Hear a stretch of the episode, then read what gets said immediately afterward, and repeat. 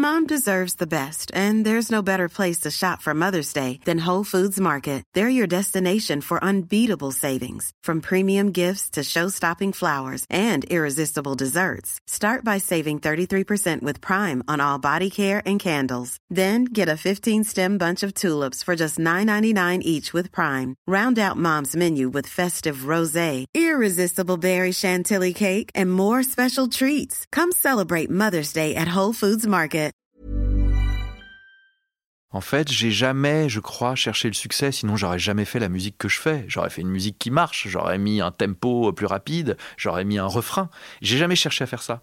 Et en fait, euh, je crois que la chance que j'ai, c'est que je suis suffisamment à la fois humble et mégalomane pour croire profondément en ce que je fais, tout en en ayant rien à cirer.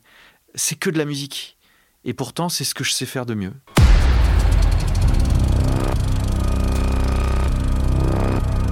Original Soundtrack. En studio avec Rob, le compositeur du Bureau des légendes. Un podcast background par Grande Contrôle. Épisode 3 de la French Touch à l'image. Tout artiste de renom passe par des périodes de doute, des échecs, des remises en question.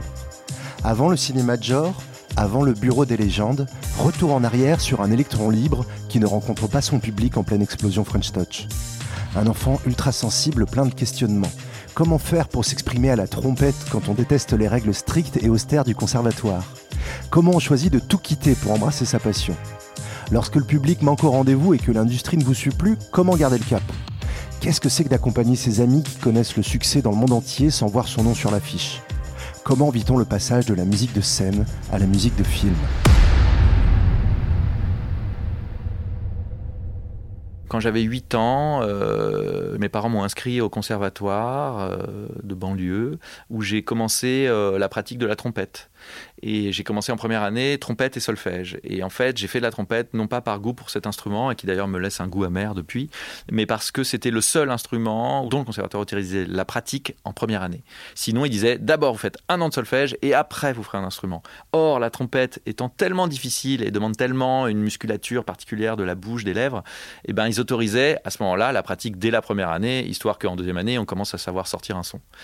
Donc je me suis retrouvé à souffler dans cet instrument de torture, qui pour moi était vraiment un instrument de torture. Euh, il s'est avéré que j'avais des problèmes pulmonaires après, je l'ai su plus tard. Donc voilà. En tout cas, ça fait que j'ai abandonné la pratique de la trompette et ça m'a laissé vraiment un goût euh, très difficile en bouche euh, et même un, certain dégoût et mépris de la musique et notamment de l'approche du conservatoire. Donc j'ai fait uniquement trois ans et dégoûté par la musique, j'ai eu la chance d'avoir un père aimant qui a compris que la trompette c'était pas mon truc et il m'a acheté un synthétiseur. Et en fait, j'étais évidemment un jeune garçon de 10 ans, j'étais passionné par mon Atari ST et les jeux vidéo. J'ai vu une prise MIDI sur mon Atari ST, j'ai vu une prise MIDI sur le synthé que mon père m'avait acheté. Et là, mon cerveau a explosé. J'ai euh, acheté un câble MIDI et j'ai branché les deux. Et là, euh, un monde nouveau s'est ouvert à moi. Et donc, un jeune enfant de 10 ans, face à son ordinateur et son synthé, je découvre la musique électronique. Où sont les enfants? Ils sont là-haut. C'est l'âge bête. Oh. Ils n'ont goût à rien. La musique-elle, bah, ça fait deux. Et lui, il sait même pas tenir un crayon. Oh. Vous ne connaîtriez pas un bon psychologue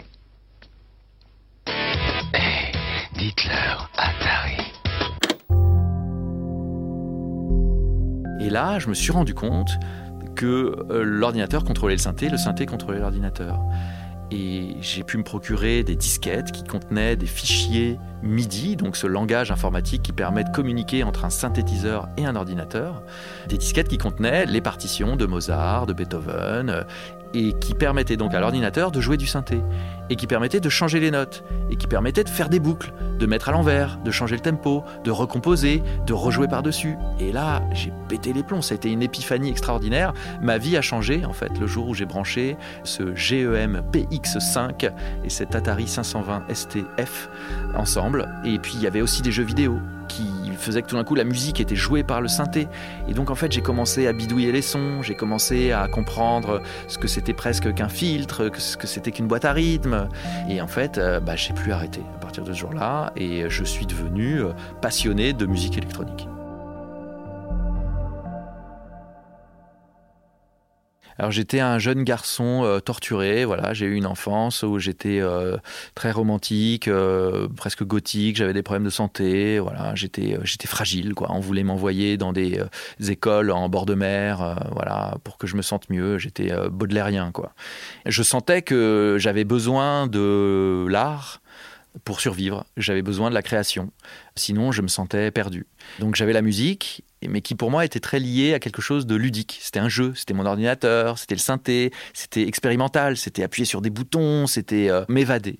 Et puis j'avais aussi euh, les arts plastiques, et là pour moi il y avait quelque chose euh, qui me faisait rêver, c'était l'académie, c'était les grands peintres, c'était le Louvre, c'était j'étais fan de, je sais pas moi, j'étais fan d'Ingres, j'étais fan de dessin, j'étais fan aussi de bande dessinée, j'avais de l'admiration pour tous les gens qui maîtrisaient les arts plastiques. Donc naturellement naturellement, je me suis dit, bah, euh, puisqu'on demande aux jeunes de choisir ce qu'ils veulent faire dans la vie, moi je me suis dit, je vais faire des beaux-arts, j'ai envie de peindre, euh, ça me fait du bien. Je passais des heures euh, la nuit à peindre, dessiner dans ma chambre. Et donc j'ai intégré les beaux-arts de Paris, très jeune, trop jeune, et en fait, je m'y suis perdu. Je me suis retrouvé effectivement dans, dans l'atelier d'un peintre qui s'appelle Vladimir Velikovic et qui euh, était serbe. Et euh, c'était, on était vraiment à l'époque, euh, c'était pas cool. Sarajevo, tout ça, c'était la, c'était la grosse galère. Et il faisait venir beaucoup de peintres de là-bas pour les recueillir dans son atelier, tout ça. Et donc j'étais entouré de gens beaucoup plus vieux que moi qui peignaient, qui étaient très marqués par la guerre, donc qui peignaient des crucifixions, des natures mortes à la viande. Et pour ceux qui connaissent l'œuvre de Vladimir Velikovic, c'est extrêmement, c'est emprunté à Muybridge, à Francis Bacon. Voilà, c'est très torturé, c'est sanglant, c'est très sombre. C'est très beau.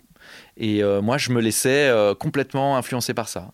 Sauf que ça m'a mené à ma perte, c'est-à-dire que c'était trop fort, trop gothique, trop lugubre pour moi. J'ai fini par faire une sorte de dépression, j'ai fini à l'hôpital, euh, un de mes poumons a explosé, et donc là, j'ai compris qu'il fallait que je change quelque chose à ma vie.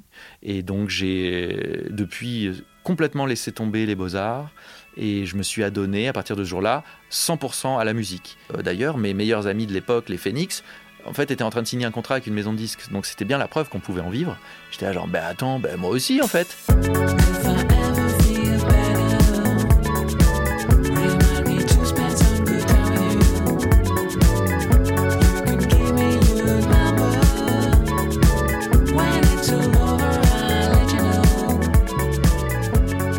Sors des beaux-arts, euh, voilà, j'ai 19 euh, ans, 20 ans, et euh, je suis traumatisé par les arts plastiques. Je suis meurtri, je sors de l'hôpital, je pèse 58 kilos, et je cherche un nouveau sens à ma vie. Et là, la musique m'emporte, et je me mets à faire de la musique jour et nuit. Voilà, je reste enfermé dans ma chambre et euh, jour et nuit, je travaille. Je produis euh, des morceaux sans idée préconçue. Je ne sais pas très bien pourquoi je l'ai fait. Et euh, mes amis du groupe Phoenix me disent Mais tu devrais rencontrer Marc Tessier-Ducrot qui travaille pour un label qui s'appelle Source, qui est vraiment cool. Et puis moi, je, ça me dit vaguement quelque chose. Je vois la gueule des pochettes de Source Lab. Je sens que c'est pas trop mon truc. C'est un peu la période Radio Nova. C'est la période aussi des boîtes de nuit. Il y a le Rex. voilà, il y a le Pulp un peu après qui arrive, tout ça. Euh, mais je suis en pleine jeunesse, alors évidemment, ça m'attire, j'ai envie de sortir, j'ai envie de. Et puis je crois que j'ai envie de faire un disque. Je crois que ça me plaît parce que depuis que je suis enfant, j'écoute des disques, mon frère est collectionneur. Euh, j'ai le culte de l'objet, j'adore les pochettes. Euh, voilà, j'ai envie de participer à, à ce monde-là. Donc je vais voir Marc Tessier Ducrot, je lui fais écouter mes maquettes, il me dit bah écoute on sort une compile qui s'appelle Source Rocks, le profil, euh, voilà c'est exactement ça, de la musique instrumentale un peu chelou, euh, bricolée, euh, exactement comme tu fais. Cool. Je fais un morceau, ça sort et puis il me demande de faire deux autres morceaux pour le sortir un maxi dans la foulée. Donc je fais deux autres morceaux, dont un avec mon frère Rodeo 69, mon frère Ben, voilà qui est génial.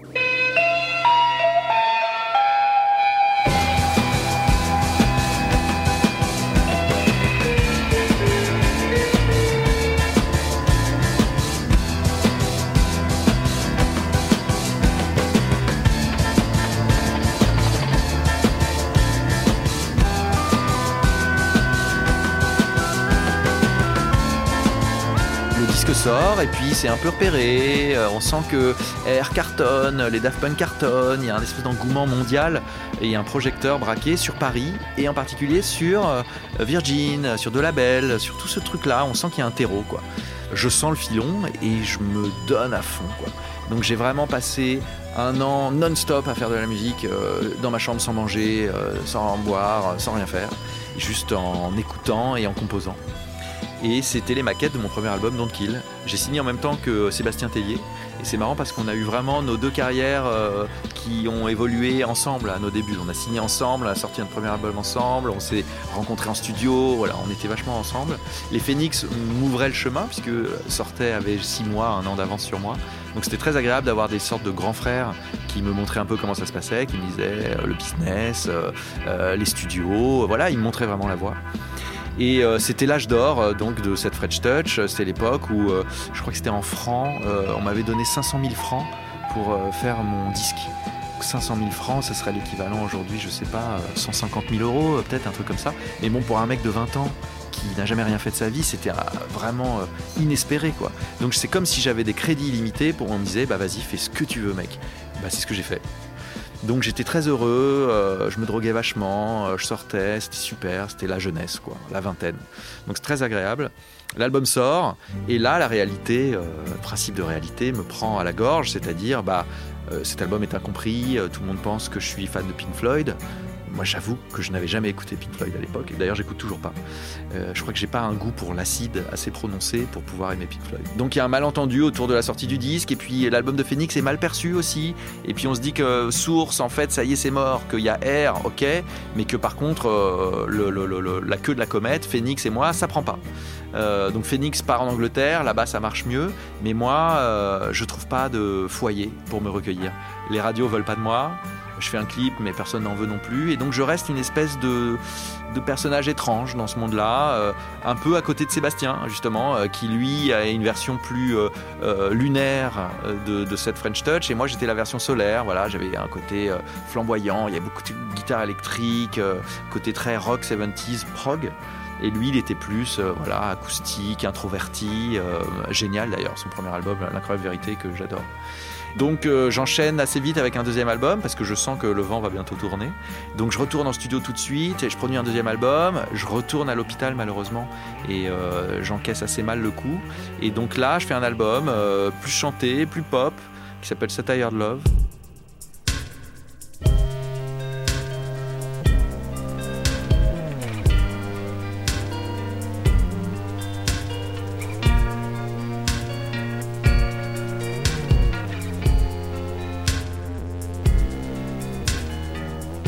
Et euh, qui là pour le coup se plante complètement et on sent que c'est là vraiment la fin euh, des maisons de disques. La fin, c'est le début de Napster, le début voilà du streaming et en fait les maisons de disques réagissent mal et ça tout se casse la gueule.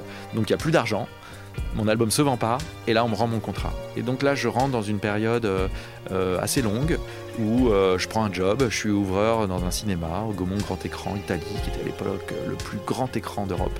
Donc j'avais un petit panier et je vendais des chocolattis et des bonbons, la pie qui chante, voilà, à l'inter-spectacle. ça m'a remis les idées en place et en même temps j'ai rencontré Jack Lahana à cette époque-là, en studio, au Studio Gang, quand je faisais mon premier album. Et en fait, on est devenus meilleurs amis. Et à partir de ce jour-là, on ne s'est plus quitté. Et en fait, on s'est mis à faire de la musique ensemble, sans s'arrêter.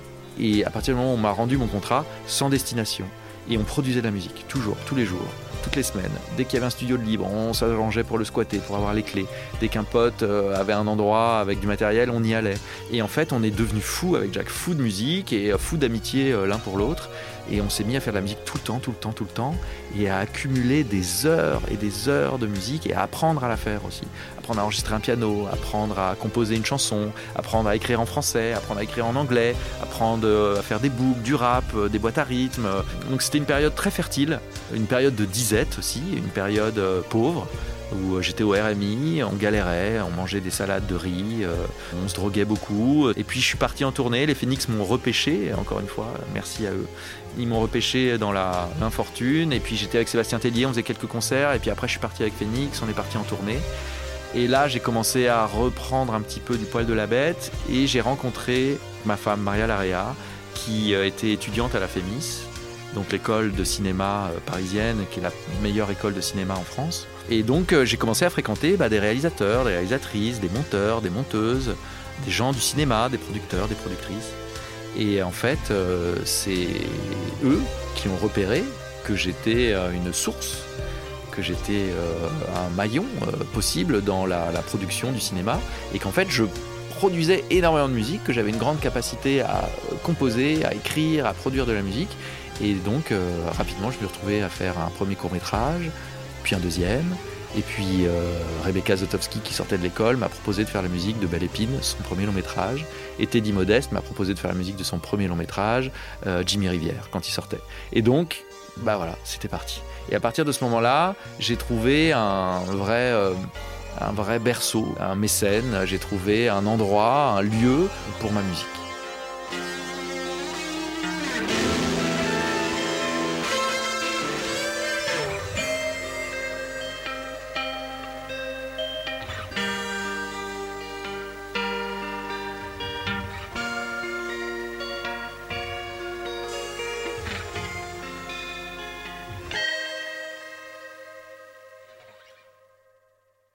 Quand je repense aux années 2000 et donc au début de ma carrière, que je repense à cette époque donc qu'on appelle la French Touch, j'ai aucune nostalgie, aucun regret. Sinon, euh, celui de la jeunesse qui s'est envolée euh, en fumée, euh, voilà. Euh, Mais à part ça, c'était génial. Je pouvais pas rêver une meilleure jeunesse que d'être plein aux as, de tout claquer. Donc j'ai tout perdu, j'ai tout joué, j'ai tout gagné, j'ai tout perdu. Et puis de découvrir la musique qui finalement aujourd'hui est toute ma vie. Donc je pouvais pas rêver de meilleure jeunesse. Et puis j'ai rencontré l'amour, et puis j'ai fait des enfants. Et puis donc cette période pour moi était un âge d'or, vraiment clairement. Et euh, je comprends aussi que je pense que dans ce qu'on appelle la French Touch, j'avais pas réellement ma place en fait. Moi je suis pas un artiste, je suis pas un DJ, je suis pas un, un entertainer. La musique pour moi c'est un moyen de m'émouvoir. C'est un, c'est un transport émotionnel. C'est pas du tout un outil que j'utilise pour euh, faire la fête euh, euh, ou épater la galerie. C'est pour ça que je ne cherche pas le succès, je cherche pas la célébrité. Je n'ai rien à prouver et je n'ai rien à vendre. J'ai juste quelque chose à donner, sans quoi j'ai l'impression que si je le donne pas, je vais mourir.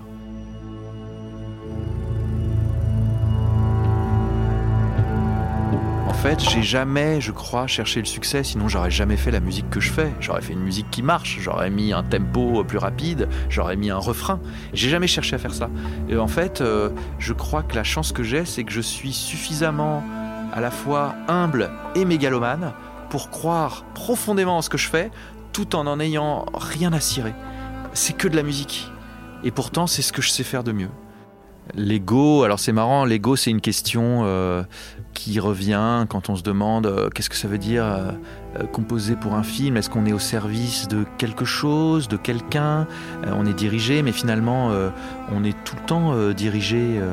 en fait, on peut être dirigé par ses propres émotions, on peut être dirigé par un, un chef d'orchestre, on peut être dirigé par l'inspiration ou par l'actualité, moi je sais pas. Ce qui est sûr c'est que moi ça me plaît d'être accompagné dans mon processus créatif.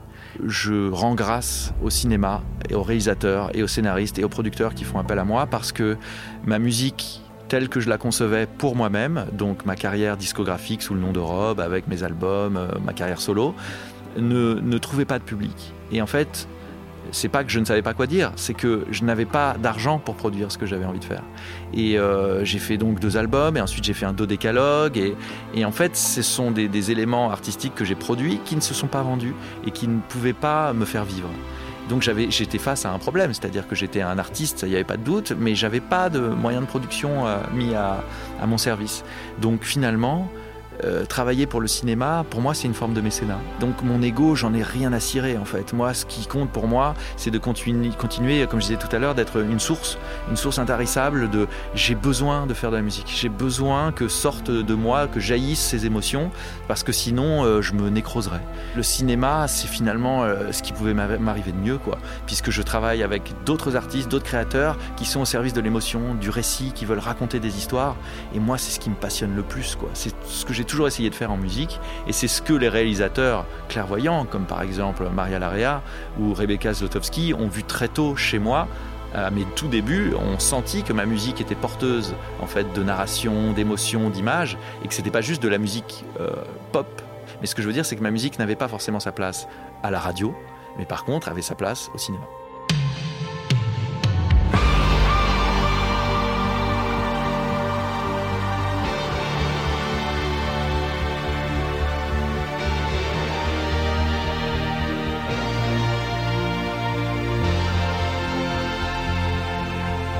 Me sens tout à fait à ma place en tant que compositeur.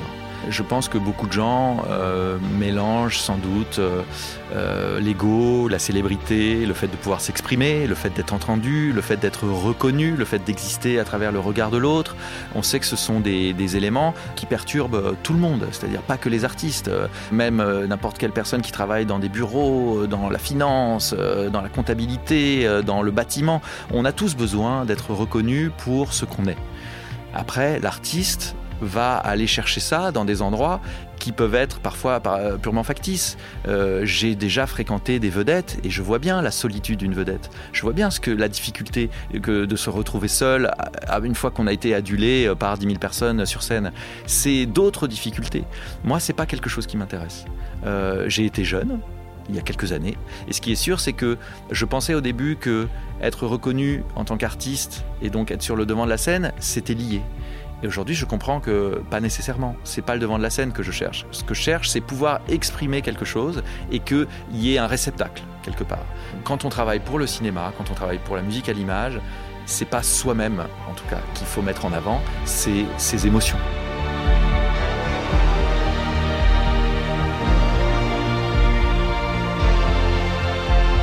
C'est comme si on était un outil soi-même émotionnel. Donc moi c'est pas je dis pas moi je veux que je dis je crois que le film a besoin de ça. C'est plus dans ce sens-là que je prends les choses. C'est pas moi qui décide, c'est l'œuvre qui décide, de... c'est elle qui appelle une musique. Et moi, je suis un outil, je suis un canal, je suis un moyen de transport pour euh, être entre euh, cette forme de création qui est dans l'air et euh, le cinéma.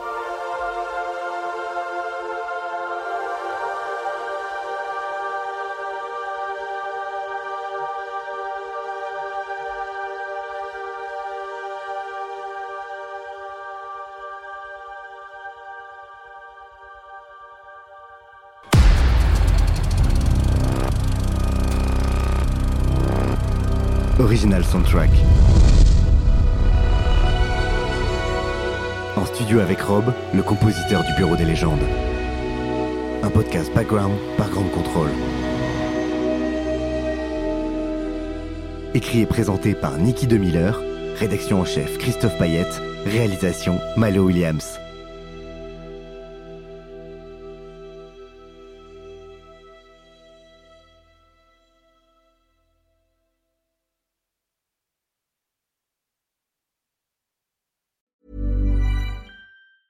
Mom deserves the best, and there's no better place to shop for Mother's Day than Whole Foods Market. They're your destination for unbeatable savings, from premium gifts to show-stopping flowers and irresistible desserts. Start by saving 33% with Prime on all body care and candles. Then get a 15-stem bunch of tulips for just $9.99 each with Prime. Round out Mom's menu with festive rosé, irresistible berry chantilly cake, and more special treats. Come celebrate Mother's Day at Whole Foods Market.